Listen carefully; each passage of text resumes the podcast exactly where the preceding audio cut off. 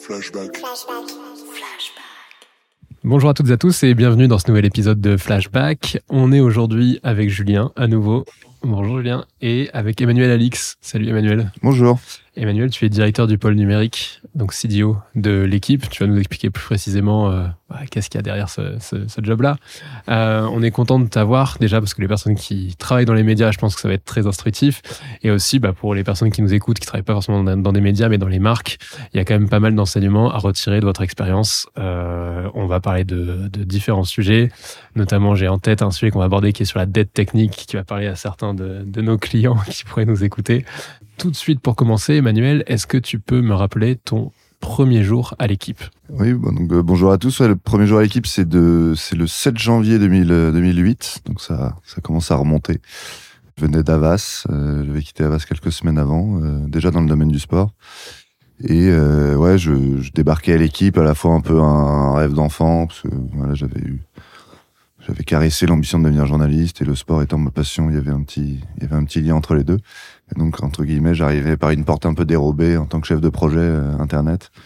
Et entre guillemets, j'arrivais là où euh, j'avais un peu toujours dans un coin de ma tête rêvé d'aller. Donc, euh, on y reviendra, mais c'était une toute petite équipe avec des tout petits moyens, dans des locaux à part du journal. Enfin, on était dans un, dans un autre monde par rapport aujourd'hui. Et donc toi, tu as contribué à la, à la digitalisation du magazine L'équipe. C'était un peu ça ta mission déjà quand tu as pris le poste Ouais, alors c'est alors le, le site était déjà lancé depuis depuis 2000. Le site s'est lancé euh, le 9 juin 2000, euh, le jour de, de l'Euro 2000 euh, où la France avait gagné. Euh, déjà ils étaient un peu en retard parce que en fait le minitel euh, 3615 de l'équipe marchait très fort.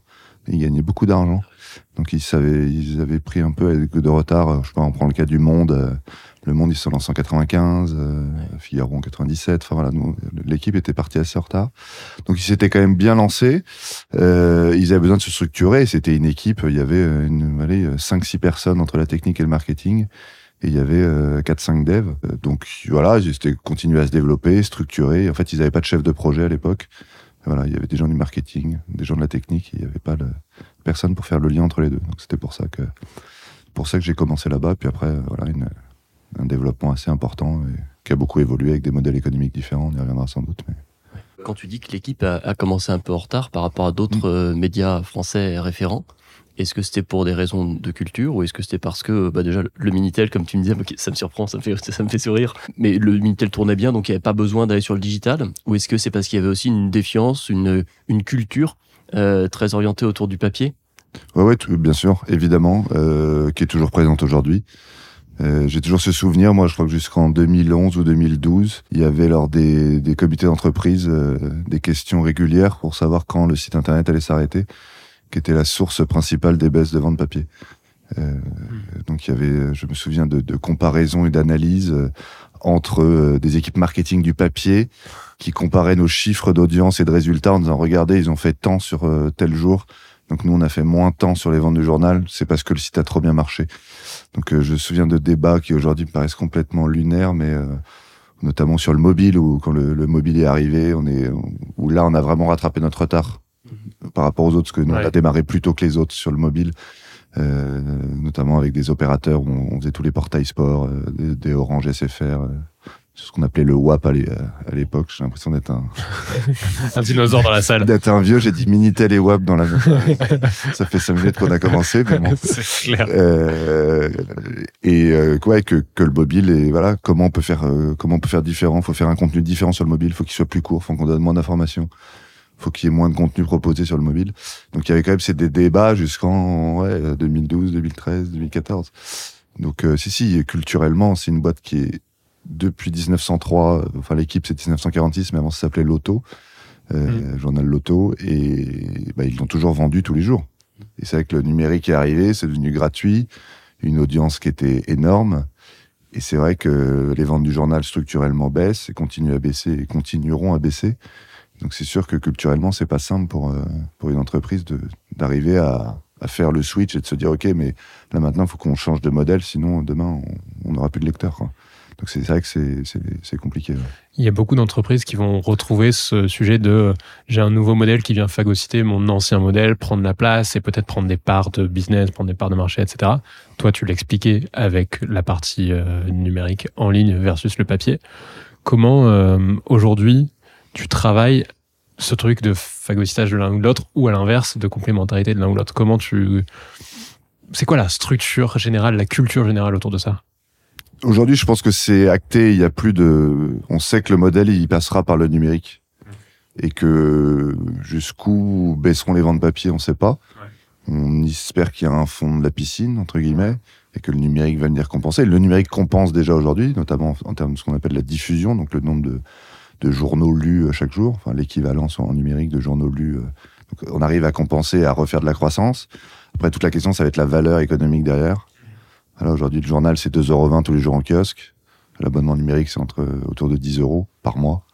Donc euh, il faut faire des abonnés pour compenser la baisse des, la baisse des ventes papier. Donc ça, aujourd'hui, il n'y a plus cette question-là. Il y a une rédaction qui est unique, qui est numérique. Donc déjà, il n'y a plus de, comme ça pouvait être à l'époque, de guéguerre entre euh, les gens du papier, euh, hmm. qui sont historiquement les reporters qui allaient sur le terrain, etc. Ne donnez pas les infos au numérique de peur de dire si le numérique euh, diffuse l'info la veille, les gens voudront plus lire le papier le lendemain dans le journal. Bon, tout ça est complètement fini. Euh, la priorité c'est le numérique. Euh, on fait des papiers, puis après on se pose la question de est-ce qu'on lesquels on met dans le journal. Donc tout ça est, mis de, côté cette transformation et c'est pas le cas de toutes les rédactions d'avoir pour le coup une rédaction commune avec qui répond à la fois au numérique et au papier il y a encore pas mal de rédactions qui sont qui sont ouais après euh, de moins en moins hein, de moins en moins mais après de toute façon il y a un enjeu économique c'est que euh, entre guillemets euh, régulièrement il y a quand même des plans sociaux parce que même si nous depuis deux ans on, regagne de l'argent mais moi depuis que j'y suis l'équipe a toujours perdu de l'argent. Hmm. donc il y avait régulièrement des plans sociaux surtout sur la sur les, les journalistes euh, donc, euh, à un moment, si on veut continuer à traiter nous tous les sports et aller toujours aller sur le, sur tous les terrains, sur tous les événements, eh ben évidemment, il faut que il faut qu'on soit printé numérique, sinon euh, ça fonctionne plus. Une des réponses que vous avez eues euh, à l'équipe pour satisfaire justement ou, contourner ce phagocytage-là, ça a été de travailler en diversification, de proposer des offres complémentaires, et je pense notamment à l'équipe Explore, on va y revenir un petit peu plus tard. Euh, est-ce qu'aujourd'hui tu constates que euh, tes lecteurs répondent aux enjeux omnicanaux en consommant peut-être un peu du papier, un peu du numérique? Et comment est-ce que vous arrivez à analyser ça et augmenter euh, aussi les revenus de l'équipe avec une lecture plus omnicanale? Alors ce qui est très compliqué, c'est que le lecteur papier, on ne le connaît pas du tout. D'accord. Parce que nous, l'équipe, il n'y a pas d'abonnés à l'équipe en papier. C'est-à-dire, l'équipe, c'est une culture d'achat au numéro, comme on dit, d'impulsion. J'ai regardé le match euh, ce soir. Je vais regarder le match ce soir ou je, l'ai regardé la veille. La une, euh, je passe devant un kiosque. La une m'attire, je prends et, j'achète. Donc globalement, on les connaît pas du tout nos lecteurs euh, papier. Donc c'est une vraie difficulté au regard des, autres titres de presse qui ont souvent une grosse base d'abonnés. On n'a pas du tout d'abonnés à l'équipe pour une raison juste, c'est que les matchs de, en gros les événements sportifs se finissent autour de 23 heures. Déjà on boucle le journal à minuit, minuit et quart déjà, une heure, c'est une prouesse tous les jours. Euh, et donc, à minuit, minuit et quart, ça ne peut pas rattraper le circuit postal. Et donc, euh, en fait, on ne pouvait pas l'avoir le matin. Donc, on a quelques abonnés, mais ils le reçoivent à J plus 1. Ça a un peu moins d'intérêt. c'est plus des institutions, des, bibliothèques, des CDI pour, euh, entre guillemets, archiver tout ça. Euh, donc, en fait, aussi un élément qui a permis de, de je pense, de mettre tout le monde dans la même direction, c'était de fait passer au modèle euh, hybride, gratuit avec une partie payante. Ça, ça a globalement rassuré le reste de la boîte, et notamment la partie print, qui elle était habituée à vendre son journal tous les jours, et qui comprenait pas qu'on puisse, euh, entre guillemets, culturellement mettre tout gratuit et uniquement le financer par la publicité. Donc le fait que maintenant il y ait cette, partie payante, je pense, euh, ouais, libéré et qu'il n'y a plus de sujet. C'est bon bah ok, on le vend plus dans un kiosque, on le vend en ligne. C'est pas grave du moment qu'on le vend. Euh, voilà, il y a quand même cet enjeu-là qui, a permis, je pense, de, dépasser ça et, de se dire bon ben voilà, il faut qu'on ait des clients, il faut qu'on essaye de les faire payer euh, le bon prix. Après, que ce soit en papier ou en numérique, euh, entre guillemets, il n'y a pas de, on, on, se pose pas la question. Mais aujourd'hui, pour répondre précisément à ta question, on ne sait pas bien, enfin même si on fait des études, mais voilà, on, ne connaît pas bien nos lecteurs papier. On sait qu'on a des, des lecteurs numériques qui achètent de temps en temps le journal, qui sont abonnés, mais qui le week-end achètent quand même le journal en papier abonnés en numérique achètent quand même mm. le journal en papier. Mais voilà, on n'a on, n'a pas de réflexion en disant, euh, euh, voilà, on a, je sais pas, 30% de nos lecteurs qui font les deux, donc on va adapter notre offre de contenu en fonction de ça. Ça, aujourd'hui, c'est, aujourd'hui, c'est pas le cas. On va attaquer vraiment cette partie payante parce que c'est peut-être la plus intéressante dans le modèle. En tout cas, c'est là où votre modèle a le plus évolué. Oui. Aujourd'hui, donc, il y a gratuit payant. Entre les deux, il y a logué. On- Ouais, tout à fait. Il y a un log qui existe. On met le log de côté pour l'instant. On revient Oui. après dessus. Ouais. Gratuit payant. Aujourd'hui, est-ce que tu peux donner les chiffres globaux sur le nombre d'audiences, non gratuit payant, et peut-être aussi euh, comment euh, la- le pourcentage d'articles qui sont en, en- en- en payant? Oui, bien sûr. Euh, donc aujourd'hui, nos grands chiffres, c'est euh, 12 millions de visiteurs uniques par mois, 3 millions par jour. Ouais. Ça, c'est les grands chiffres médiamétrie assez classiques, euh, qui sont très consommateurs, parce que c'est 1,5 milliard de pages vues par mois. C'est des gens qui consomment euh, particulièrement. Donc ça, ça c'est le premier modèle, c'est cette audience très large. On la monétise publicitairement. Ça reste encore le, le modèle majoritaire économique de l'activité numérique. Euh, et après, il y a la partie abonnement. Aujourd'hui, on a 350 000 abonnés. Euh, avec une particularité, c'est qu'une partie de ces abonnés sont distribués par Bouygues et, par Bouygues et, Canal. Donc on a ce, ce modèle où voilà, on, on est c'est pas 350 000 abonnés que nous on a recrutés en direct, c'est des abonnés que Bouygues propose à ses, euh, à ses clients en option de ses forfaits et que Canal également, Canal Plus propose à ses, à ses abonnés, euh, voilà, qui ont en plus une affinité particulière avec le sport. Donc ça, ça aujourd'hui c'est les grands chiffres, mais c'est sûr que la croissance elle se fait sur la partie abonnement. Euh, c'est là où on croit chaque année. Euh, sur la pub, ça fluctue évidemment d'une année sur l'autre. Euh, et euh, bah, ça, vous, vous en avez déjà parlé dans vos, dans vos, vos podcasts, mais voilà, c'est euh, aujourd'hui la part de marché de Google et Facebook étant tellement grande qu'on est quelques-uns à se battre sur le reste, Hmm. sur ce qui reste. Donc c'est de plus en plus compliqué. on a moins de data qu'eux, on a moins de moins de choses qu'eux. Voilà. Après, on est une marque très forte avec une une affinité et une cible assez forte, homme euh, 25-49, euh, voilà. Ce qui est, on est le premier média sur cette cible-là. Il y a une évolution voilà. sur cette cible ou Non, Pas tant. non, pas tant que ça. Si, c'est évidemment le papier est plus âgé, la télé est encore plus Mhm. âgée, puis le numérique est, plus jeune, mais on n'est pas un média très jeune, même en numérique. Non, mais le fait de d'avoir des sports féminins notamment qui sont de plus en plus euh, mis en avant par l'équipe, là-dessus, je pense que Non, il n'y a pas d'évolution pas euh, d'évolution. significative. Il y en a sûrement un peu euh, quand on va traiter le skate ou des sports comme ça, des nouveaux sports. Ouais. Mais c'est au regard de la masse d'audience qu'on a déjà, c'est pas, il n'y a pas d'évolution majeure. là-dessus. et rapide aparté sur le sport féminin, c'est quelque chose que vous poussez parce que vous pensez qu'il faut le pousser, ou est-ce que c'est quelque chose sur lequel il y a de plus en plus de vues et donc euh, comme maître, effectivement, tu parlais du skate, vous parlez aussi de jeux vidéo, euh, de de, de e-sport. Ouais, bien sûr. Euh, et là, e-sport, il y a tout le côté, il y a des nouveaux annonceurs, il y a etc. Mm. C'est les mêmes logiques à chaque fois? Ça répond à une demande ou c'est vous qui poussez la demande? Il y a un peu des deux, euh, il y a un peu des deux, mais c'est surtout l'intérêt sportif, quoi.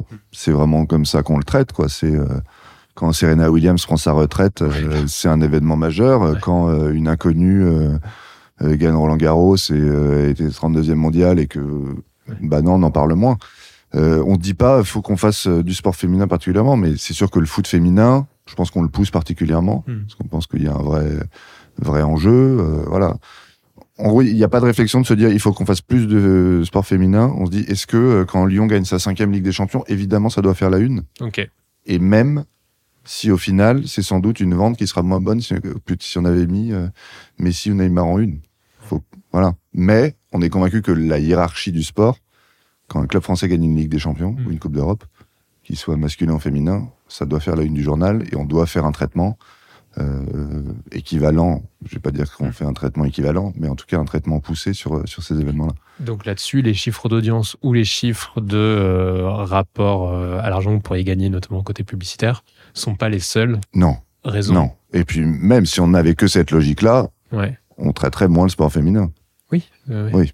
Non. Mais oui, tout à fait. Mais voilà, on pense qu'il y y a un intérêt. Puis euh, et voilà, après, c'est sûr qu'il y a certains sports euh, qui s'y prêtent euh, plus facilement. Euh, pourquoi le tennis féminin est, entre guillemets plus accepté, plus en tout cas plus suivi que d'autres sports féminins? Je n'ai pas la réponse. Mais voilà, là, là, y a, en ce moment, il y a la Coupe du Monde de basket Ouais. euh, féminine. Il y avait il y a quelques semaines l'Euro masculin. Ouais. Bon bah voilà, nous on le traite à peu près de la même manière. Ouais. Après, c'est sûr que l'intérêt est beaucoup moindre. Euh, je reviens sur le chiffre de 350 000 abonnés. Quand vous avez lancé, on va rentrer sur la partie euh, plateforme. Quand vous avez lancé euh, cette nouvelle plateforme en 2021, euh, vous étiez à 308 000 Mhm. et vous annonciez objectif 450 000 à l'horizon 2025. Donc, bon, pour l'instant, on est dans les. On est à peu près dans On les est à peu près. Question toute bête. Comment tu définis ce 450 000 objectif 2025 bah, cet objectif, il est, il est, c'est pour ça que c'est le modèle économique de la boîte au global qu'il faut prendre en compte. Il est là pour euh, continuer à, à, faire de la croissance et à compenser ce qu'on va perdre en, ce qu'on va perdre côté papier. Donc c'est toujours cet équilibre-là. C'est, euh, on veut, on a une rédaction de 250 journalistes. Hmm. Si on veut continuer pour financer cette rédaction de 250 journalistes, il faut qu'on ait 450 000 abonnés. Alors après, euh, évidemment, ça peut un peu plus ou moins fluctuer en fonction du prix et, et de l'ARPU que nous générera chaque abonné. Voilà, c'est ça qui nous permettra demain de compenser les prévisions de baisse qu'on envisage sur la partie papier. Et comment on est tombé sur 450 et pas 430, 470 euh, bah, c'est euh, voilà, c'est notre notre notre ARPU et tu fais un calcul assez assez simple. Ok. Voilà. Et, euh, et après, évidemment, c'est aussi des, des, études et des analyses sur c'est quoi le potentiel de lecteur, euh, jusqu'à combien on a eu de lecteurs papier à une époque. Euh, voilà, il y a aussi des données, euh, des données marché qu'on prend, qu'on prend en compte pour, pour, pour mesurer ça. Ouais. Pour aller satisfaire cet objectif-là, vous avez repensé l'offre en profondeur, donc avec cette plateforme Explore d'un côté et l'équipe Live de l'autre. Est-ce que tu nous, peux nous parler un petit peu de ce projet? Comment est-ce que vous avez construit cette offre-là Est-ce que vous l'avez construite exclusivement en chambre, en interne? Comment est-ce que vous avez embarqué vos lecteurs peut-être dans cette réflexion-là? J'aimerais bien en savoir un peu plus. Bah, cette réflexion-là, on l'avait depuis longtemps. Donc avec, euh, euh, moi, je travaille beaucoup en binôme avec euh, Jérôme Casadieu, qui est le directeur de la rédaction. Et on avait une, un enjeu de se dire, si on veut continuer à se développer, il faut qu'on aille aussi sur d'autres terrains que l'actualité sportive pure, quoi. Le traitement du match de la veille ou de ce soir, ou vraiment très actu. Le, journal ou même le site, c'est un truc quotidien, quoi. Tous, les jours, euh, on produit 150 contenus par jour, en 24 heures. Et, je vais pas dire qu'ils sont tous à la poubelle, mais, mais quasiment. Enfin voilà, c'est tous les jours tu remets quasiment de zéro et tu reconstruis tout. Donc on dit à un moment, euh, c'est bien, mais on va, on en a besoin de ça. Mais qu'est-ce, de quoi ont besoin nos lecteurs en plus? Et c'est vrai que le, le Covid, donc quand même le sport s'est arrêté pendant six mois. Euh, donc nous on s'est dit mais qu'est-ce qu'on fait euh, Voilà, enfin on a été quand même euh, alors que tous les autres sites d'infos ils avaient une actualité à traiter, des, chiffres d'audience qui explosaient. Nous à l'inverse, l'intégralité du sport mondial s'est arrêtée. Mais nos lecteurs continuer à venir, continuer à nous acheter en kiosque et par un traitement qui était un traitement plus magazine au quotidien quoi à faire des portraits, des histoires de sport, des séries, des trucs historiques, et on s'est dit, mais en fait, on l'avait déjà en tête, mais c'est comment, entre guillemets, ce, côté magazine quotidien, comment on arrive aussi à le transposer en numérique, et donc à proposer surtout un contenu qui se périme pas euh, demain, après-demain ou la semaine d'après. donc on s'est dit, il faut que nos lecteurs, ils vont venir pour l'info, et le cœur de notre activité, ça restera sortir des infos, euh, euh voilà, faire traitement de l'actu, mais il faut absolument ils aient aussi à côté euh, bah, des contenus qu'on puisse leur proposer pour euh, une grande histoire de sport, une belle histoire, un truc qui les évade, une demi-heure, de la vidéo, des podcasts, euh, des choses où on sera moins tributaire de l'actualité et notamment ces trous d'actualité qu'on a connus particulièrement avec le, le confinement et qu'on a aussi régulièrement quand même cette semaine, semaine internationale avec un enjeu sportif, on va dire moins excitant euh, avant que la Ligue des Champions, la Ligue 1 reprenne, etc. Bah, cette semaine, qu'est-ce qu'on va proposer à nos lecteurs pour quand même qu'il y ait un intérêt, que qu'entre guillemets on crée un peu l'actu par des contenus que nous-mêmes on va créer, par des, productions originales, etc. Donc c'était vraiment ça la réflexion. C'est comment à la fois on, propose une autre offre de contenu complémentaire de l'offre d'information, d'actualité, et comment aussi on arrive sur les trous, sur les moments où on est moins fort, à proposer quelque chose de, d'important pour nos lecteurs. Donc c'était vraiment ça la réflexion. Euh. Et que pour l'abonnement, vous voyez bien, hein, les gens viennent pour un événement, ils s'abonnent, ils vont rester deux trois mois, l'événement prend fin, ou je sais pas, le club français est éliminé, ils se désabonnent. Et c'est nous, on a tout cet enjeu-là de les garder beaucoup dans la durée. On a beaucoup de, de gens qui s'abonnent et se désabonnent, encore trop. Il faut absolument qu'on arrive à les tenir dans la durée. Et on est convaincu, et en tout cas les premiers résultats le montrent, que ce type de, de format et de contenu, donne envie de rester, dire oui, mais attends, je sais que j'ai ça et je sais que j'ai ça et je sais que j'ai ces contenus-là que demain je pourrais, euh, quand j'ai une demi-heure dans mon train ou, euh, ou chez moi le samedi, euh, plutôt que de la regarder une série Netflix, je vais regarder le documentaire de l'équipe sur quelqu'un qui a fait un triathlon. Voilà. Donc c'est vraiment ça la, la, réflexion. passer d'un type de contenu A, plutôt snack, Mm. plutôt euh, actualité, à un type de contenu B, plutôt investigation, plutôt long Mm. terme, etc., etc., ça demande euh, un changement de culture, j'imagine. Est-ce que c'est les mêmes personnes qui vont le traiter? Et deux, comment vraiment tu fais travailler ces personnes sur ces contenus plus longs? Je pense à tout plein de marques qui pourraient se dire non mais nous on a été habitués à faire euh, des images sur les réseaux sociaux et maintenant on nous demande à faire des vidéos hyper longues, hyper euh, léchées, etc. C'est quoi les messages? Qu'est-ce que tu en retiens toi de ces quelques mois passés?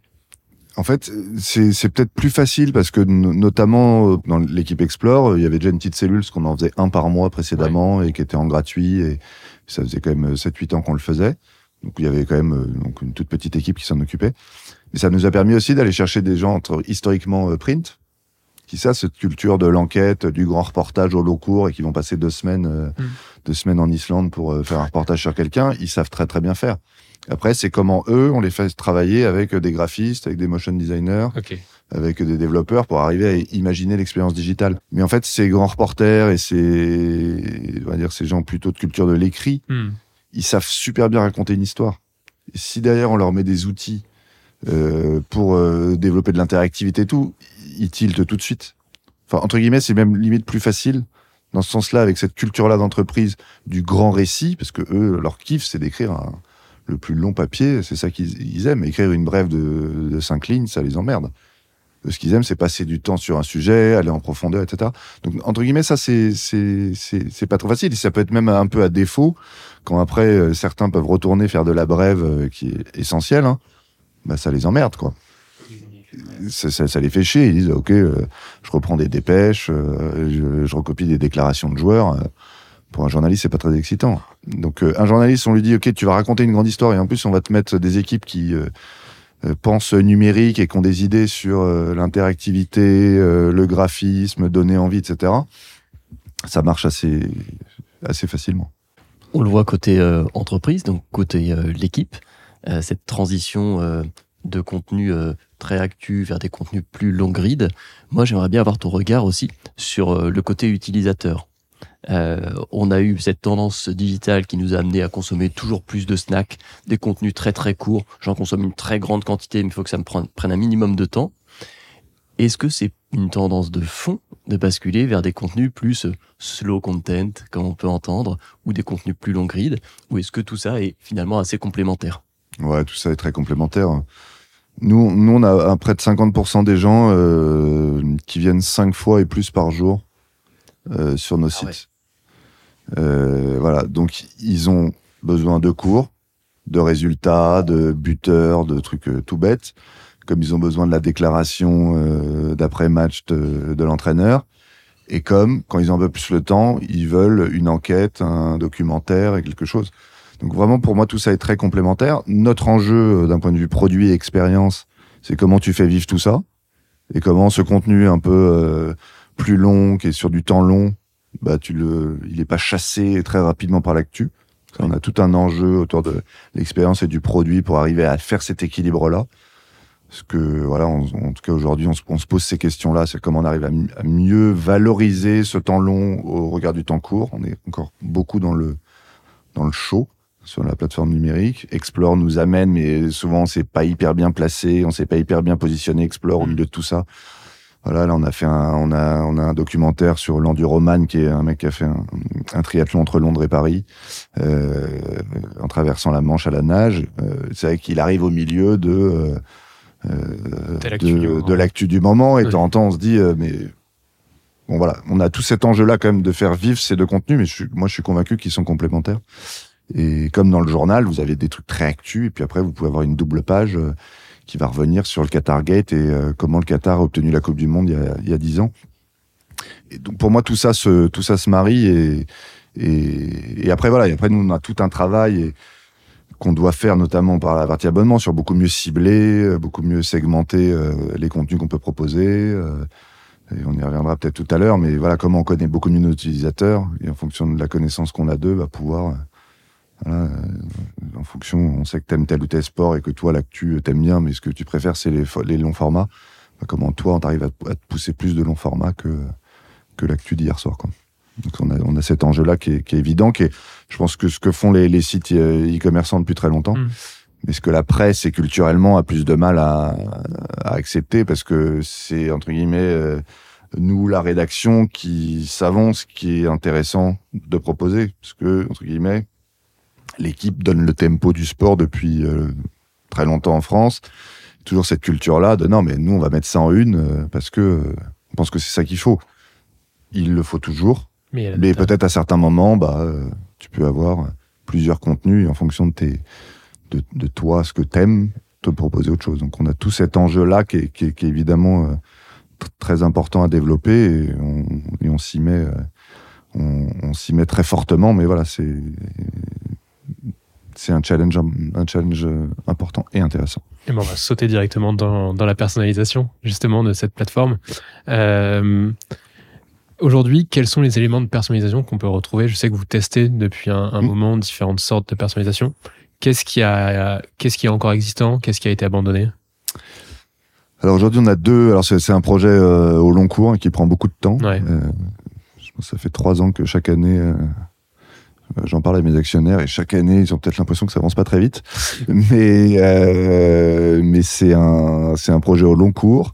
Donc aujourd'hui, déjà, on a déjà faut qu'on analyse toute cette data là et qu'on en fasse. euh, voilà. Donc ça, tout ça, c'est plutôt bien engagé. Et après, c'est comment on marie ce côté. euh, c'est le choix de la rédaction et pas parce que t'aimes pas le biathlon, mais s'il y a un Français qui est champion olympique de biathlon, on, on doit le dire. Hmm. Et, et même si t'aimes pas le biathlon, même si tu vas jamais le lire, sinon entre guillemets t'es plus l'équipe quoi. Si demain t'es que fan de foot et qu'on va te proposer que du foot, bah, tu n'es plus l'équipe. Enfin nous ça c'est une conviction forte. Donc c'est comment on arrive à allier ces deux sujets. C'est ça qui prend du temps euh, aujourd'hui.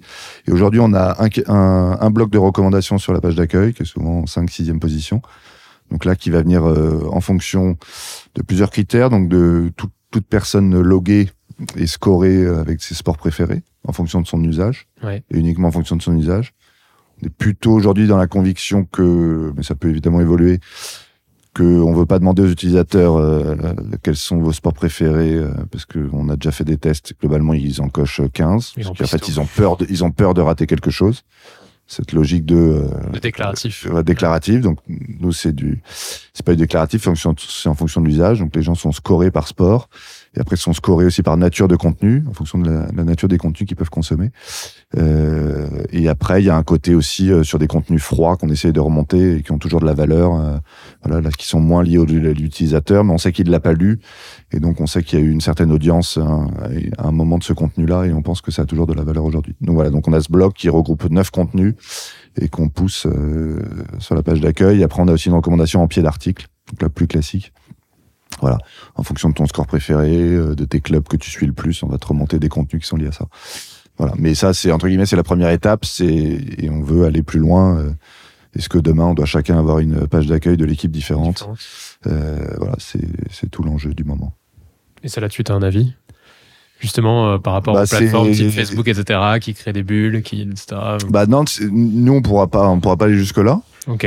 Mais c'est comment euh, ce matin, euh, j'ai pas la une en tête euh, du site, mais est-ce qu'on doit tous avoir la même? Mais c'est certain que euh, c'est certain quand il y a un événement important, quand Federer prend sa retraite, eh ben tout le monde aura cette une là.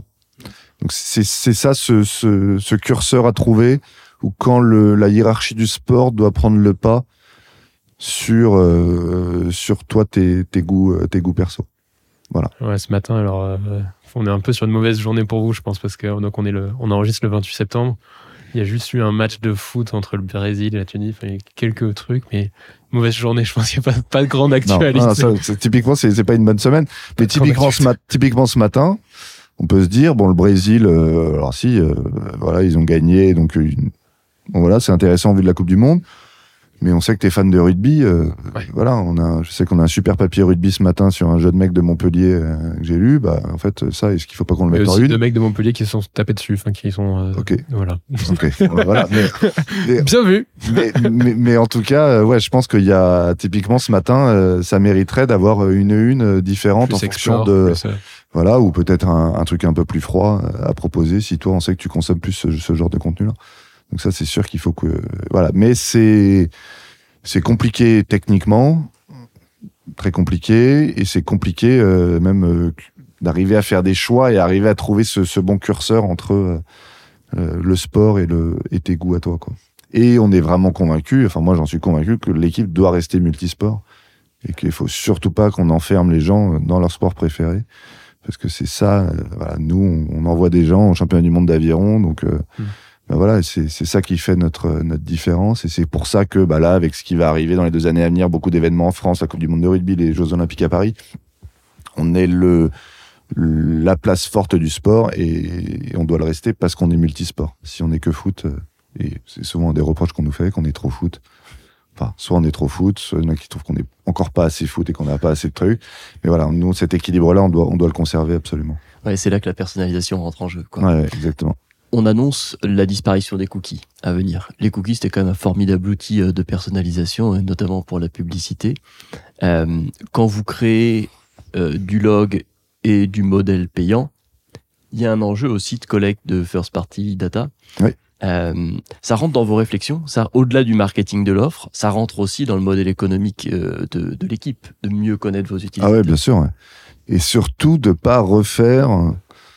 Euh, en fait, qu'on se retrouve pas dans le modèle du papier qui ne connaît pas ses clients. Mais comme c'est des acheteurs en kiosque, des acheteurs en numéro, on ne les connaît pas, nos lecteurs, et ça fait 50 ans qu'on les connaît pas. Donc il faut absolument qu'on les connaisse beaucoup mieux et qu'on ait aujourd'hui, on a, en même temps que l'équipe Explore, on a lancé l'équipe Live, une plateforme de streaming et d'événements sportifs qui est entre guillemets la, la petite sœur de la chaîne L'équipe avec euh, beaucoup plus d'événements que la, que la chaîne peut proposer parce qu'on a plusieurs canaux et voilà. Et là, on s'est dit, bah, comment les gens seraient prêts à se loguer? Qu'est-ce qu'on peut leur proposer d'autre? On va pas sur les articles gratuits qu'on propose aujourd'hui. euh, il y a déjà des articles gratuits, des articles payants. Si en plus sur les articles gratuits, on leur demande de se loguer, c'est peut-être un peu compliqué. Donc, quel contenu et quel voilà. Donc, on s'est dit, bah, sans doute le streaming est un bon sujet. Euh, toujours dans cette euh, volonté d'être multisport, de montrer qu'on ne traite pas que le foot, euh, euh, mais qu'on traite aussi beaucoup d'autres sports. Et donc, il y a beaucoup de droits disponibles sur le marché euh, des championnats du monde d'aviron. J'en parlais, qui sont finis la semaine dernière. Voilà, ils étaient diffusés sur notre sur notre site, sur la plateforme L'équipe Live.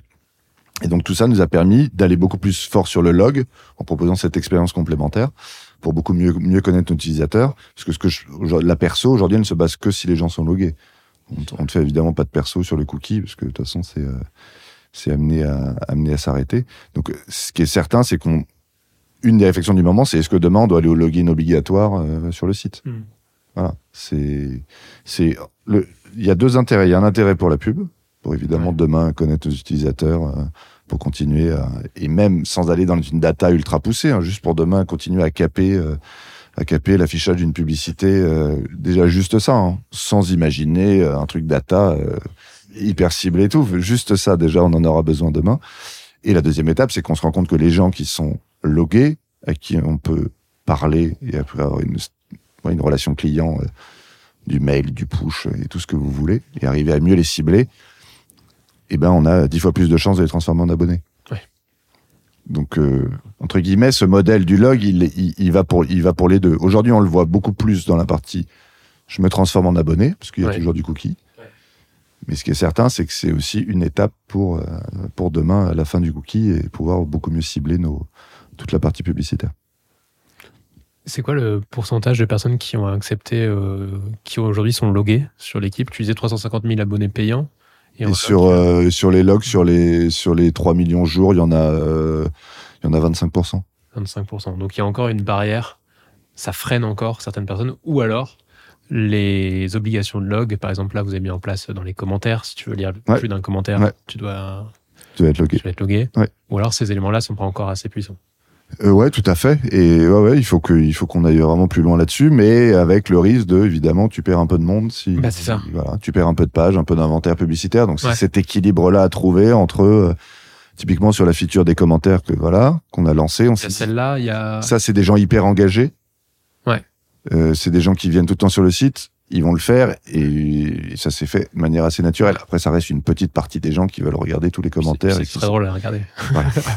Après, sans vouloir commenter toujours. Mais... Ouais, voilà. Je commente pas, mais ça me fait toujours beaucoup. Non, non, mais voilà. Donc ça, c'est une petite cible. Après, c'est sûr que demain, tu te dis, tu arrives sur le site et tu mets un wall avec un log. Ouais. Si tu veux accéder au site, tu dois te loguer. euh, On sait qu'on va perdre une grosse partie. Ouais. Donc c'est cet équilibre-là à trouver et qui est pas qui est pas évident. Mais si, si, c'est vraiment euh, nécessaire. Après, on sait qu'on aura toujours des occasionnels qui viendront euh, du SEO, euh, du social et et qui font une ou deux pages par visite, qui viennent trois fois dans le mois. Et voilà. Après, on, a, on sait qu'on a beaucoup d'utilisateurs engagés. Ouais. Et on a encore une partie qui est pas loguée, qu'on connaît pas et qu'on peut pas, qu'on peut pas travailler. Donc euh, ça, c'est c'est- eux, la- ces- c'est eux la priorité. Sur ces logs, il y a d'autres endroits où ça a très bien marché de mettre un log et d'autres où en fait mettre le log c'était pas une bonne idée? Où t'es capable de faire cette distinction? Ouais, ouais, bien sûr. Bah, le- sur la vidéo, ça a très bien marché. Euh, Aujourd'hui, ça représente euh, Sur live, tu veux dire Ouais, Sur- ça représente d'un tiers des créations de comptes. euh, Donc, euh, donc ça, ça, ça a très très bien marché. Euh, non, ouais, ouais, il y a- il y, a des trucs qui ont beaucoup moins bien marché. Euh, prendre un exemple, euh, parce qu'on va l'arrêter. euh, le fait de pouvoir passer en dark mode, on s'est dit tiens, ça peut Ah être oui. une feature où on demande au mec de se loguer pour Ouais. pouvoir activer son dark mode. Bon voilà, bah ça non, ça C'est pas suffisant. non, pas du tout suffisant. Il y en a quelques-uns qui l'ont fait, mais globalement, les gens s'en foutent. Et ils vont pas se créer un compte juste pour le dark mode. Et Ouais. en fait, aujourd'hui, c'est devenu une feature euh, naturelle ou, ou ailleurs, en fait, on te le demande pas. Donc, en fait. C'est exactement ça. voilà. Ce que je me disais sur la vidéo, c'est l'inverse. Ailleurs, Exactement. tout le monde te le demande. Évidemment. Ou alors, euh, même quand on te dit juste, euh, il faut se loguer pour accéder au contenu, tu dis, génial, il faut juste se loguer et pas payer. Ouais. Mais il n'y a plus personne aujourd'hui qui donne accès à de la vidéo sur les plateformes, plateformes de VOD. Non, sans, voilà. Et donc, typiquement, ces petites features-là, de les mettre derrière le log, euh, c'est pas assez engageant, c'est pas, les gens qui l'utilisent soit sont abonnés, soit sont déjà logués. Mais ça te fait pas créer des comptes supplémentaires, ça te fait pas plus de gens logués. Donc, typiquement, ça, on va le remettre accessible à tout le monde. Et donc, est-ce que ça veut dire que pour aller plus loin, par exemple le log sur l'ensemble du, du site L'équipe, euh, une entreprise euh, française, même si elle est dominante dans son secteur, doit attendre que les codes marché, notamment donnés par les Américains, soient ceux-là? C'est-à-dire, si toi tu lances ce log euh, bloqué sur l'équipe, tu vas te faire tuer parce que les Américains l'ont pas encore fait, que c'est pas encore le cas sur. euh, Bah, pourtant, les Américains l'ont déjà fait. En fait, ils l'ont déjà fait. c'est ce que je suis en train de me dire. Euh, Donc, tu pourrais y aller, en fait. euh, Non, mais c'est plutôt en France, les autres le font pas. Les enfants, les autres, ont- enfin, exactement. Ouais. Et c'est vrai que nous, on a aussi cette particularité, c'est qu'on est le seul- seul site d'infos euh, sportive euh, qui est en partie payant. Ouais. Donc on a déjà, on met déjà un peu une barrière. Nos concurrents, même s'ils sont très très loin de nous, RMC euh, c'est 100% gratuit, euh, Eurosport euh, sur l'info c'est 100% gratuit. Euh, Figaro a une rubrique sport importante, euh, Le Monde traite le sport, Le Parisien a une grosse rubrique sport. Et globalement, tous ces contenus-là, ils les mettent en gratuit, ils les mettent pas en payant, parce que c'est pas là-dessus qu'ils vont faire de l'abonné. Donc, on a quand même cet enjeu-là. On dit souvent l'équipe, c'est du monopole. Et, mm, évidemment, titre de presse quotidienne. Mais en numérique, tout le monde se dit de faire de l'info sportive. Je pense qu'il n'y en a pas beaucoup qui en font. Beaucoup qui utilisent l'équipe pour euh, reprendre nos informations et, dire qu'ils font de l'info. Mais voilà, les réseaux sociaux, tu vas sur Twitter, tu as tout le temps des informations sur le mercato, qui est un sujet important. Euh, Voilà, sur Twitter, tu as plein d'infos. Alors, c'est moins détaillé, moins poussé que chez nous, etc. Donc, on a quand même cette, euh, cette crainte de dire si demain on met trop de barrières à l'entrée, on doit quand même rester un truc très mass market où les gens viennent chez nous pour euh, voir l'information. Donc, si demain on met une barrière, on craint de perdre un peu de, un peu de monde. Donc, c'est cet équilibre-là qui est, qui est pas facile à trouver. Comme l'équilibre gratuit-payant, euh, qui est pas facile à trouver. Quel contenu on met derrière euh, le wall, quel contenu on met accessiblement gratuit? Ça, c'est une question euh, quotidienne. On est sur un fil de crête et, et voilà, faut, faut éviter de tomber du bon côté pour que ça soit négatif dans un sens ou dans l'autre. En général, en France, tout le monde prend l'exemple du monde sur ces, sur ces Ouais. sujets-là. Et je sais que euh, ils ont tendance à dire bon, en fait, un jour, on a décidé de mettre en payant pour. euh, il fallait y aller. Waouh, incroyable, en fait, les gens payent. Ouais. À un moment, euh, Ouais, ouais, à un ouais. moment, faut y aller. ouais les gens payent, mais Les gens payent, mais après, tu perds peut-être du nombre de pages vues, du nombre, et donc, de toute façon, c'est pas comptable, mais. Ouais, tout, tout l'enjeu, euh, c'est d'arriver à, à faire grossir les deux, mais c'est sûr que c'est. On est quand même. Ce modèle-là, c'est un peu quand même une économie de la frustration, quoi. C'est bien, je pense qu'on on n'a pas trouvé mieux. Mais c'est quand même un peu. Ça veut dire qu'on perd des gens. euh, Là, on le voit. hein. Enfin, je sais pas ce que ça donnera, mais je pense que nous, en plus, on est aussi face à. On, on est vu comme de l'information, mais qui est pas indispensable tout le temps. Quoi. Donc, quand tu dois faire un choix entre ton abonnement Canal, Netflix, euh, Disney et, et Le Monde, bah, l'équipe, peut-être tu te dis bon bah écoute, euh, je vais peut-être le retirer parce que ça commence à me faire euh, cher tous les mois. Donc il y a quand même ce, ce côté-là où ouais, c'est si on sent que les gens sont prêts à payer, mais aussi on sent que les gens ils ont compris qu'aussi ils pouvaient très vite se désabonner. Donc on a ces, voilà, ce qui est super, hein, parce qu'on sait qu'ils vont revenir. Si c'est facile de s'abonner, on sait qu'ils reviennent derrière. Voilà, mais comment on arrive à les garder dans la durée? Comment on arrive globalement à les faire payer plus cher? Que ce que j'expliquais, aujourd'hui le journal c'est 2,20€ tous les jours en kiosque, on en vend près de 100 000 tous les jours. euh, Avant de compenser ça avec des abonnements à 10 euros par mois, faut qu'on en fasse. Donc euh, ici il la, valeur. Qu'est-ce qu'on met derrière l'abonnement? Est-ce que juste le journal et des articles payants suffisent? Est-ce que demain faut envisager d'autres services hein, pour faire un peu une offre globale d'information sportive? Enfin, il y a toutes ces réflexions là qui sont qui sont en cours. J'aime bien la notion d'économie de la frustration que tu évoquais juste avant. La méthode pour jouer avec cette frustration, si on peut partager un peu ça avec nos auditrices et auditeurs, c'est tu joues euh, en faisant de l'A-B test. Tu vois, ça, ça marche, ça, ça marche pas, et tu fais plutôt du volume, du quanti pour dire, bah, ok, c'est plutôt le A qui l'emporte sur le B. Ou alors, est-ce que vous avez une approche peut-être plus qualitative en posant des questions à votre lectorat et en allant dire, vous êtes prêt à aller jusque, euh, vous êtes prêt à payer, euh, pourquoi, euh, qu'est-ce qui vous semble être naturellement gratuit? Comment est-ce que méthodologiquement vous prenez le sujet? Alors, c'est un peu moins scientifique que ça. J'aimerais bien, mais euh, non, c'est un peu moins scientifique. Non, il y a déjà quand même toute une logique, c'est tous les contenus qui sont issus du journal. Naturellement, la plupart, on les met en payant. Ouais. Voilà. En gros, la logique, c'est tout ce qui a demandé une analyse, euh, une enquête, quelque chose en profondeur. Globalement, ça c'est en payant parce qu'on trouve que ça a de la valeur. Ok. Un compte rendu de match, même s'il est dans le journal euh, et qui est naturellement payant, bah ça on dit le compte rendu de match, euh, la valeur de notre compte rendu comparé à d'autres sites ou à ce que vous préférez, elle est pas. Donc c'est plutôt comme ça qu'on l'estime. Après on a aussi d'autres critères si on sait que euh, en SEO ou en social, on sait qu'il peut y avoir une forte traction parce que voilà c'est un contenu euh, qui marche plutôt bien sur ces plateformes-là en acquisition externe. On peut décider de le mettre en gratuit versus du payant. Voilà, c'est plus ça aujourd'hui qui parce que typiquement si on pose la question au lecteur, ils disent tous euh, mettez tout ça en gratuit. Enfin, ils- Oui, ce qui est très compliqué au regard même de d'autres activités, euh, on va dire de e-commerce classique, c'est qu'arriver à déterminer la valeur d'un contenu, c'est voilà quand tu achètes un pull ou un je sais pas, quelque chose, enfin tu t'arrives à le matérialiser assez rapidement. Si un article a plus de la valeur qu'un autre, ça dépend vraiment de toi, ta perception, ton intérêt pour le sujet, ta connaissance du sujet. Et donc nous, tout notre enjeu, je sais pas si on a réussi aujourd'hui, c'est d'arriver à expliquer pourquoi quand tu es abonné, entre guillemets, ça va être, tu vas mieux comprendre le sport, mieux l'aimer, mieux l'apprécier, parce que tu vas avoir plus de clés, plus de compréhension.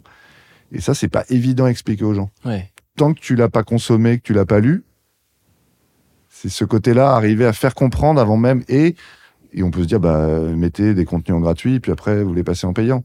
Sauf que non, ce contenu-là, il est périmé, donc euh, très rapidement. Donc, donc il y a ce truc-là qui, est- qui est pas évident à trouver, sur expliquer pourquoi cet article-là, il a plus de valeur que celui-là. Et ça dépend de tellement de facteurs Ouais. que c'est pas, pas évident à, à choisir. Et à la fois, vous avez quand même pas mal bossé dessus parce qu'il y a une grande quantité de contenu sur l'équipe qui est unique et cette unicité crée la valeur aussi. Ouais, mais comment l'utilisateur le perçoit perçois, c'est ça. Ouais, c'est une question de perception aussi. Enfin, tu vois, il y a ce, ce Ouais. côté-là. euh, On va parler de, je sais pas quoi, d'un transfert ou d'un sujet. Je sais pas, le, tout à l'heure, tu évoquais le match du Brésil hier. Peut-être que sur d'autres sites, euh, tu vas avoir le, un titre qui va y ressembler. À l'intérieur du papier, la valeur du contenu de ce qu'on va te raconter va pas être la même. Hmm. Mais arriver à le percevoir avant même de décider de s'abonner, c'est quand même pas évident.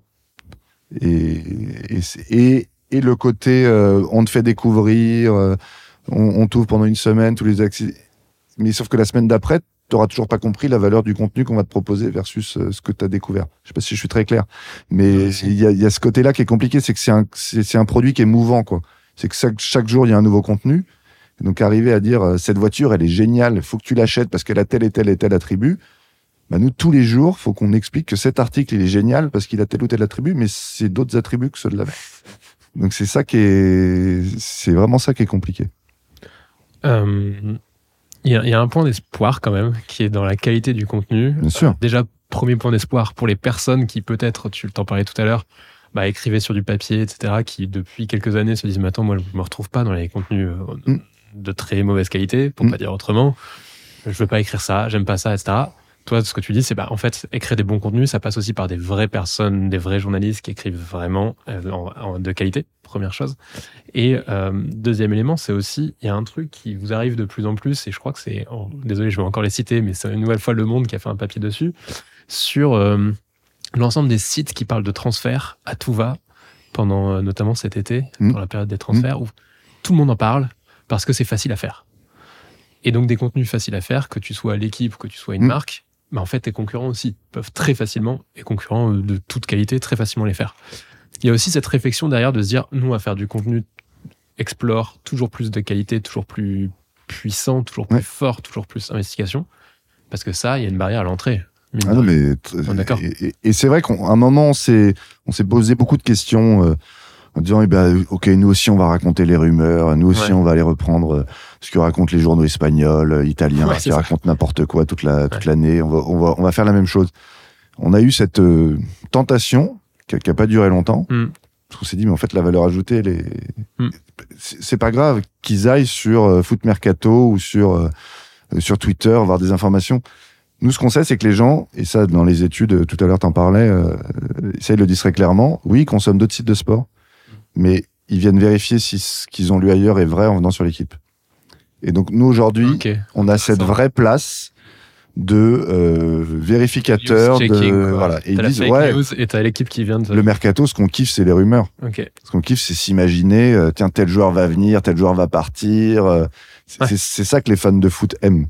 Mais donc ça, super, ils vont se, ils vont s'exciter sur les autres sites. Et puis ils viennent chez nous, typiquement pour vérifier en ça. qu'est-ce qui est vrai? Et, et ce qui était assez marquant cet été, c'est qu'on a mis un, un accent un peu plus fort là-dessus. Notamment, on a recruté des journalistes euh, sur, de cette thème, sur, très bons sur ce sujet-là. Mm.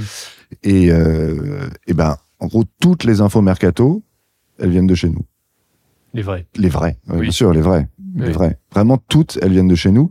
Et ça, ça renforce. Et vraiment, les études le montrent très très bien. On a ce rôle de garant.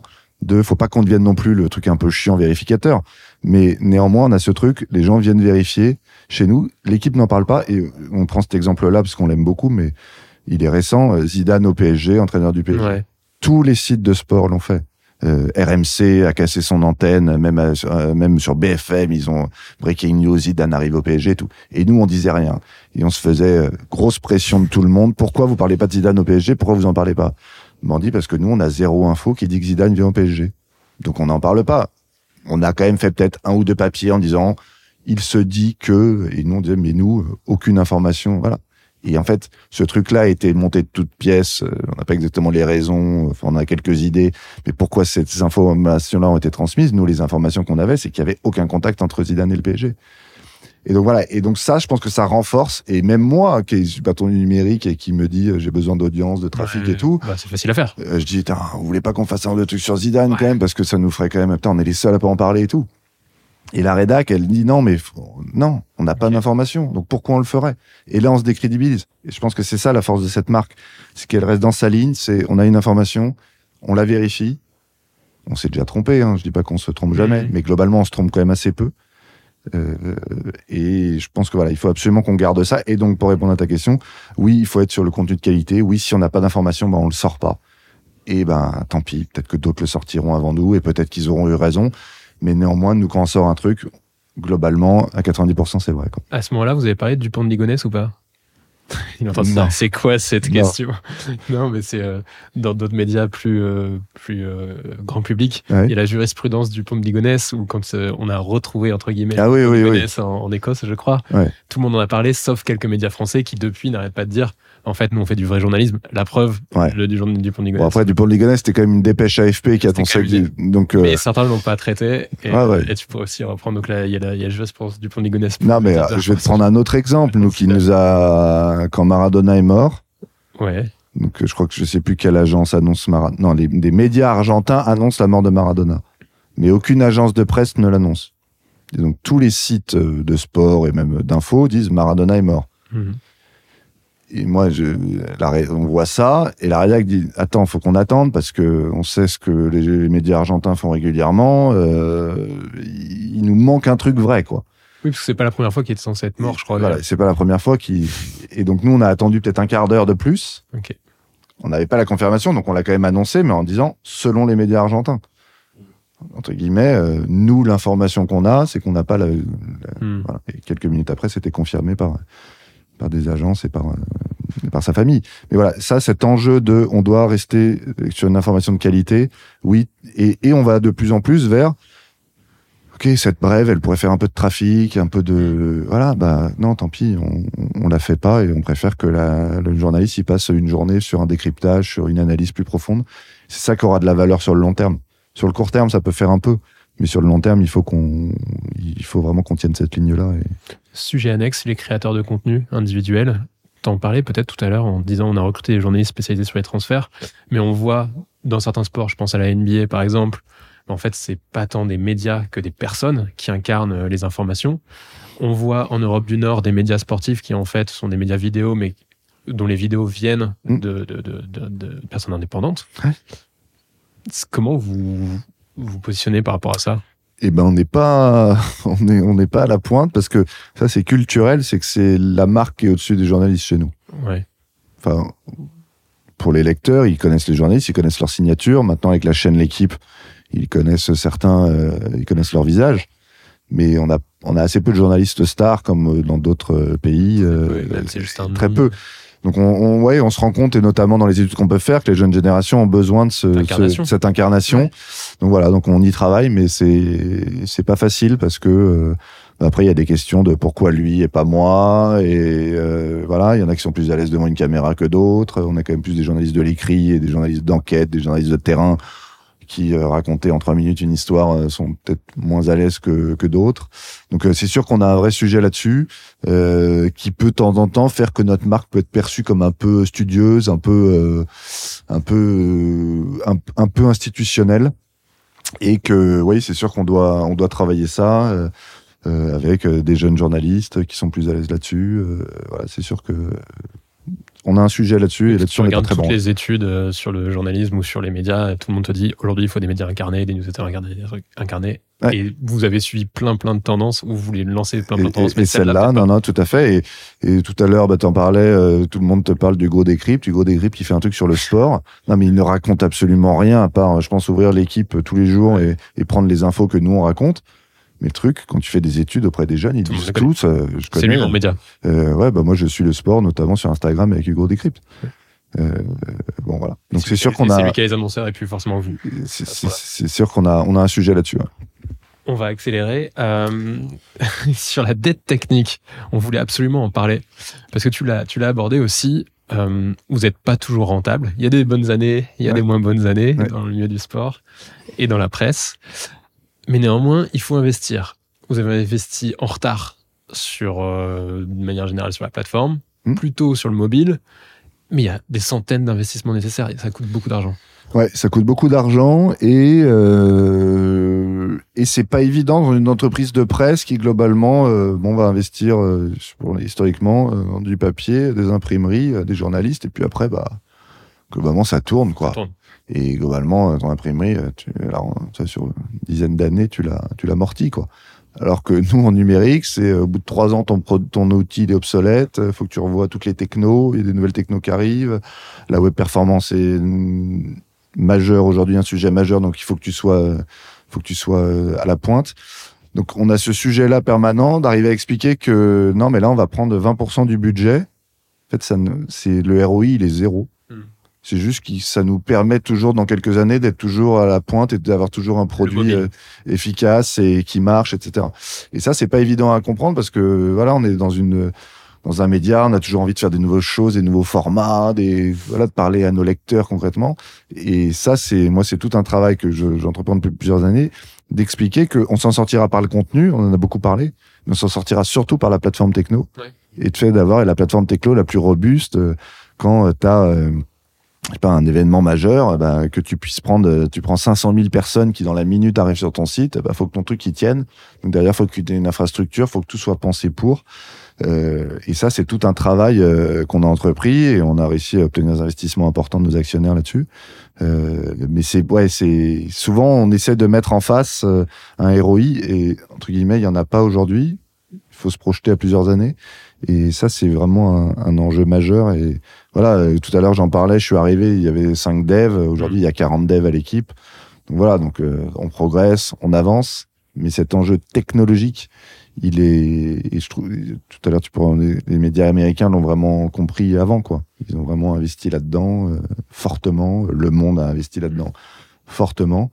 Hmm. Mais tous l'ont pas fait et tous pensent que, allez, on crée un site, t'as ton outil, t'as ton back-office, tu mets tes contenus et, non, mais attends, on va pas, on va, on va pas tout changer tous les trois ans. On dit pas de tout changer, mais il faut toujours toujours garder ce, cet élément-là en tête. Sinon, petit à petit, on, on baisse. J'ai 20 devs dans mon équipe. Je dois aller défendre un gros investissement parce que je suis certain que le futur, c'est. je suis une marque. Allez, prenons, je suis une marque. Je suis certain que le futur, c'est de lancer un média moi-même. ça va me coûter allez, 1 million j'ai 5, je sais plus combien j'ai dit, j'ai 20 devs, j'en veux encore 10 de plus, je veux euh, du marketing, etc. C'est quoi le conseil ou les deux conseils que tu donnes à une personne qui doit y défendre ça? Bah, notamment, nous, on avait, euh, on avait expliqué que si on, on continuait pas à investir là-dedans, le temps passé par les équipes, ok, plus ça allait avancer dans le temps, plus il allait être dédié à corriger et à maintenir une le plateforme. coût humain. Voilà, le coût humain. Ouais. Donc ça, ça a été l'argument. euh, voilà, ils ont vu la courbe qu'aujourd'hui, je sais pas, ça nous prend 30% de notre temps et que si on faisait rien dans 5 ans, c'était 70% du temps des devs qui était consacré à maintenir, euh, refaire les boulons, euh, faire des petites modifs qui évidemment allaient péter deux mois après parce que bah, on était Mm. plus dans un truc très.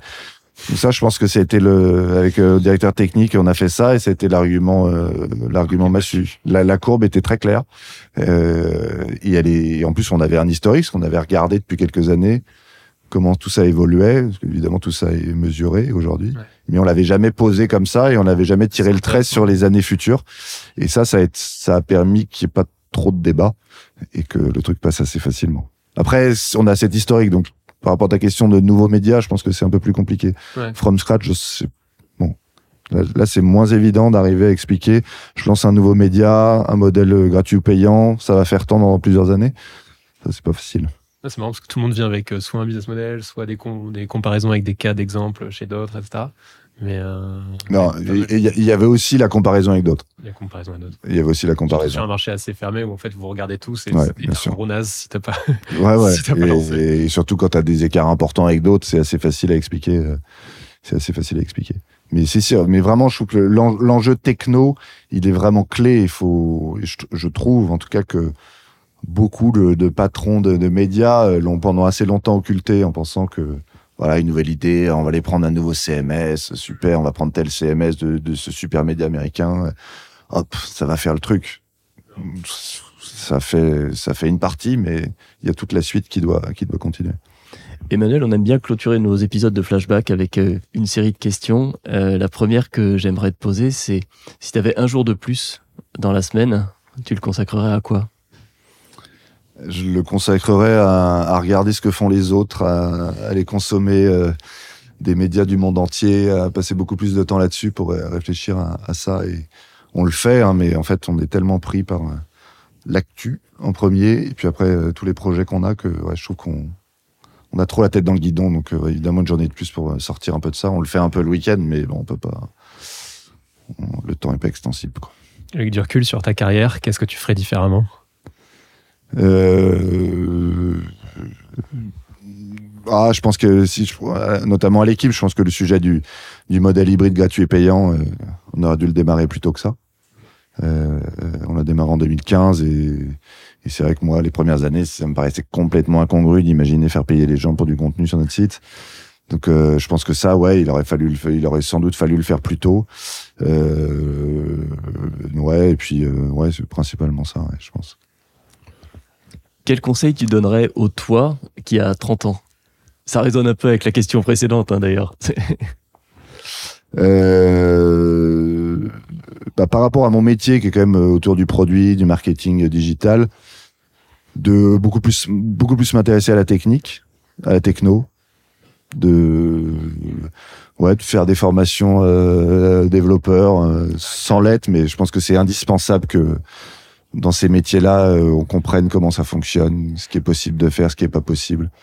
Et ça, je, suis, convaincu qu'il faut que j'ai l'impression que dans les écoles et tout ça, il y a de plus en plus de cours là-dessus et de, de formation là-dessus.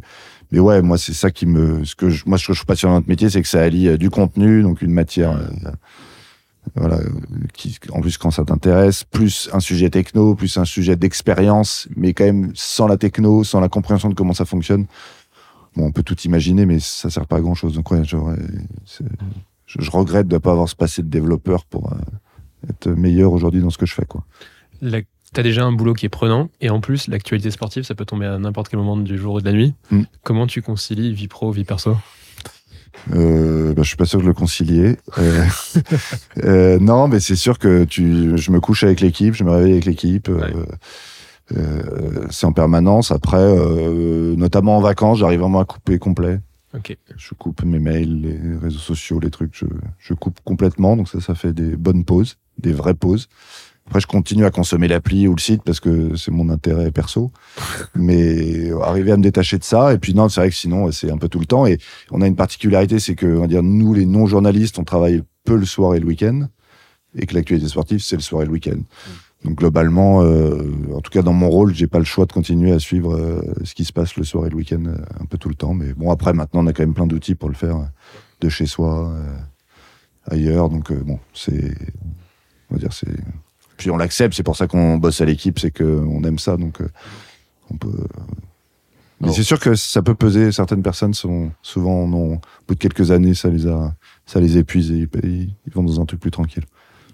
Bon, on lit entre lignes que la passion est jamais très très loin, quand même. Ouais, ça ouais, fait bien partie sûr. du moteur aussi. Ouais, ouais, c'est, c'est, souvent on se pose la question quand on recrute des gens de leur intérêt pour le sport. Ouais. Et j'ai pas de la réponse toute faite, mais on sent que ceux qui ont vraiment cet intérêt, ils vont souvent faire le petit effort supplémentaire. Donc Mm. ça, c'est le côté positif. En disant, attends, moi j'ai envie de raconter à mes copains que c'est moi qui ai fait ça et que j'ai envie que ça soit vraiment le mieux possible. Donc il y a ce côté-là. Et puis à l'autre côté, il y a de temps en temps des trucs un peu moins rationnels parce qu'on est fan de sport, fan de l'équipe et qu'on a envie de faire des choses parce que son micro-marketing te dit de le faire et que ce côté fan de sport peut avoir un petit, un petit défaut de la, de la qualité. Ouais. Donc euh, c'est sûr que ouais, oui, c'est un métier de passion. Il y a beaucoup de passionnés à l'équipe et, et, je pense que pour ça que ce média continue aujourd'hui a quand même globalement bien marché parce qu'il y a des gens très engagés qui, euh, qui, qui poussent ça, qui poussent ça beaucoup. ouais. Qu'est-ce que tu ferais comme métier euh, si tu faisais pas celui que tu fais aujourd'hui? Euh, ça va peut-être paraître très paradoxal, mais c'est vrai que face à un écran toute la journée, j'ai une espèce de fatigue de, Ouais. cet écran, de ce téléphone dans la main toute la journée. Donc je me dis, si je devais recommencer de zéro, un métier manuel euh, qui est dans le, voilà. Mais j'ai, métiers autour du bois, de la menuiserie. Je m'étais toujours dit que c'était des trucs qui me qui, qui me plaisait, que j'aime bien. Mais c'est vrai que euh, voilà, après euh, voilà, j'avais voulu, j'aurais voulu être journaliste, je le suis pas, mais je suis proche de ça. C'est vrai qu'être plus, plus dans la production et raconter des histoires, c'est quelque chose qui m'aurait plu. Bon, voilà, j'ai pris une autre voie qui est, qui est pas très éloignée, mais, euh, mais voilà, ouais, c'est soit un truc très manuel, mais c'est sans doute plus par euh, 20 ans là-dedans, euh, tout enfin, c'est un écran où je me dis que ça, Ouais, ferait, que ça ferait pas de mal de temps en temps. Euh, ou sinon, ouais, quand même, l'information, les histoires, les grandes histoires, ouais, c'est ça qui me, ça qui m'anime, quoi. Toute dernière question, un livre, un podcast, une vidéo à recommander?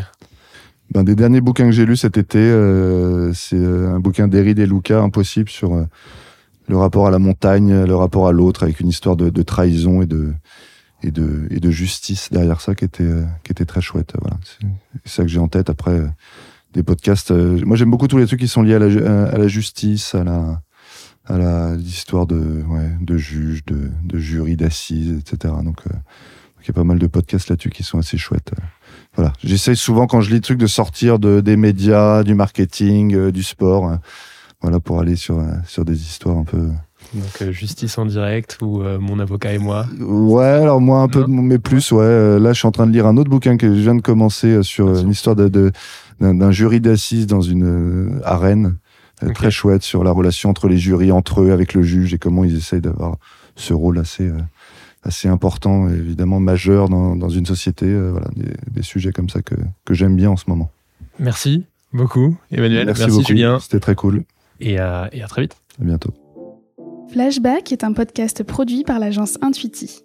N'hésitez pas à enregistrer le podcast dans vos favoris et même, soyons fous, à le noter 5 étoiles sur toutes les plateformes d'écoute.